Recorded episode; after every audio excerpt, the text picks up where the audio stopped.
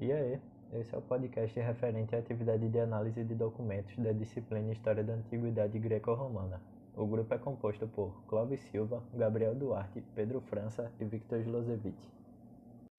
O documento analisado é um recorte do desde a fundação da cidade de Tito Livio, que conta a história de Rômulo e Remo, e sobre a fundação de Roma. Tito Livio nasceu em Patavium, atual Pádua, na Itália, no ano de 59 a.C. A base da sua educação foi o estudo da filosofia. Ele se estabeleceu em Roma no ano de 30 a.C. Lá ele conseguiu muito prestígio e foi nomeado preceptor de Cláudio. Na época ele não era ainda, mas Cláudio foi o quarto imperador romano da dinastia Júlio-Claudiana. Tito Livio escreveu a maioria de sua obra durante o reinado de Augusto. A sua obra, desde a fundação da cidade, é composta por 142 livros, dos quais apenas 35 chegaram até a atualidade, e o seu tamanho abrangência impressiona e foi de extrema importância para a historiografia produzida até o século XVIII. Então eu vou lendo o fragmento enquanto comento parte deles e esta vai ser a dinâmica do podcast. Penso que o destino exigia, sem dúvida, a fundação da grande cidade, o aparecimento do maior poderio do mundo, depois das divindades. Então, para Tito Livio, Roma estava destinada a ser uma grande potência. Vítima de uma violência, a vestal Reia Silvia deu à luz a dois gêmeos. As vestais eram sacerdotisas que cultuavam a deusa romana Vesta. Eram escolhidas entre a idade de 6 a 10 anos e serviram durante 30 anos, preservando sua virgindade seu rompimento era considerado um sacrilégio aos deuses romanos e à sociedade. Fosse por convicção ou porque desejasse enobrecer a sua falta com a cumplicidade de um deus, a Vestal atribuiu a Marte a duvidosa paternidade. Aí dá a entender que Rea pode ter inventado a paternidade de Marte. E é interessante também porque geralmente quando o Tito Livio se refere a algo relacionado aos deuses, trata de forma du duvidosa, dando a entender que pode ou não ter acontecido. Mas nem os deuses, nem os homens puderam livrar a mãe e os filhos da crueldade do rei Amúlio. A sacerdotisa é encarcerada e ordena-se que as crianças sejam precipitadas nas águas do rio. Quem era Amúlio? Amúlio foi quem destronou seu irmão Numitor, que era rei de Albalonga. Quando se tornou rei, Amúlio obrigou Réia, filha de Numitor, a servir como vestal, para impedir que ela gerasse filhos que poderiam reconquistar o poder. Por um maravilhoso acaso, sinal evidente da proteção divina, o Tibre que ia cheio espraiara suas margens, derramando-se em pântanos de águas paradas que impediam o acesso ao seu leito ordinário. Assim, apesar de pouca fundura e tranquilidade dessas águas ribeirinhas, os que executavam as ordens do rei julgaram-nas suficientemente profundas para que os meninos se afogassem. Acreditando, pois, haver cumprido a comissão real, abandonaram-nos nos paludes no local onde hoje encontramos a figueira ruminal, que no passado, ao que se diz, chamavam Figueira de Rômulo. Esses lugares eram de fato uma vastidão desolada. A acreditar no que diz a tradição, as águas que mal cobriam o fundo do local depuseram na margem um berço flutuante que transportava os dois meninos. Uma loba sedenta que descia das colinas circundantes acudiu ao pelo dos seus lamentos e, dando-lhes as tetas, de tal modo esqueceu a ferocidade natural que, quando o pastor dos rebanhos do rei os descobriu, encontrou acariciando com a língua as crianças que a amamentava.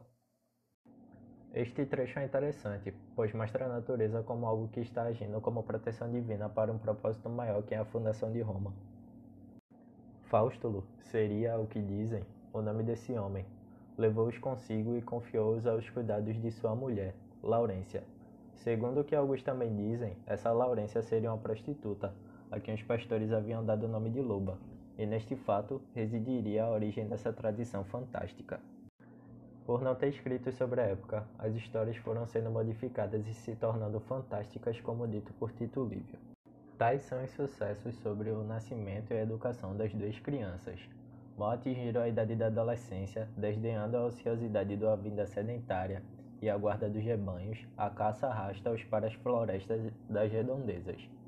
Mas pondo à prova nessas fadigas a sua força e coragem, não se limitam a dar caça às bestas ferozes, e atacam também os salteadores carregados de despojo roubado, partilhando o saque que tomam com os pastores.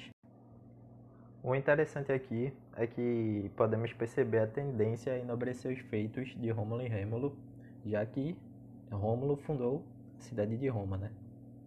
Uma multidão de jovens agás, mais numerosa a cada dia, a ele se associa nos perigos e aventuras.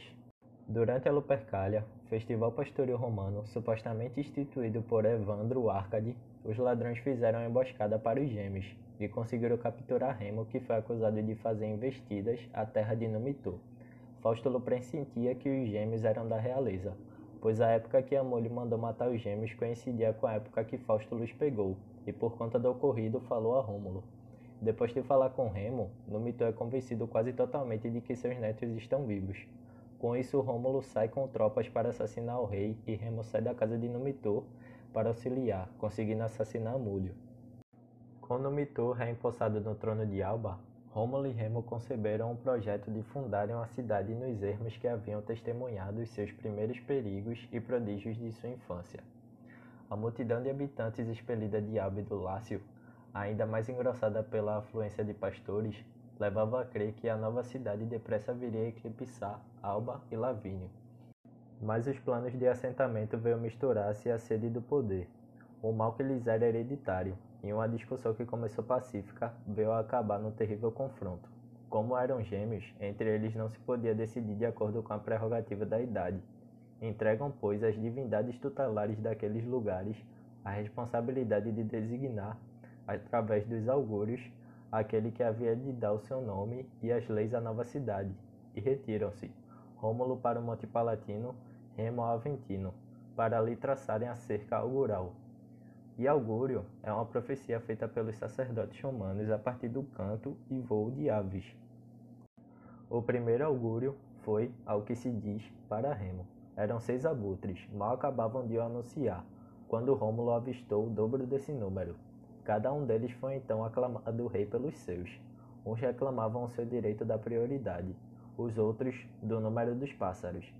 E aqui podemos perceber que cada um dos gêmeos tinha seguidores diferentes, e cada um querendo favorecer o seu lado. Seguiu-se uma áspera querela que a ira fez degenerar um combate sangrento. Ferido durante a rixa, Remo cai por terra, morto. De acordo com a tradição mais difundida, Remo, por escárnio, galgou de um salto os novos limites que o seu irmão traçara, e Rômulo, enfurecido, mata-o ao mesmo tempo que vocifera. Assim perecerá todo aquele que venha a transpor as minhas muralhas. Com Rômulo por único soberano, a nova cidade tomou o nome do seu fundador. O Monte Palatino, o lugar onde havia sido criado, foi o primeiro que cuidou de fortificar. Em todos os sacrifícios que ofereceu aos deuses, seguiu o rito albano. Somente para Hércules seguiu os usos gregos, tal como Evandro os instituíra. Então, o rito para Hércules ocorria, pois quando Evandro o encontrou, começou a consagrá-lo por conta da predição da deusa Carmenta, mãe de Evandro, que dizia que Hércules aumentaria o número de habitantes celestes e o povo que o consagrar estava destinado a tornar-se mais poderoso, fortificando mais uma vez a ideia de que Roma estava destinada a ser poderosa.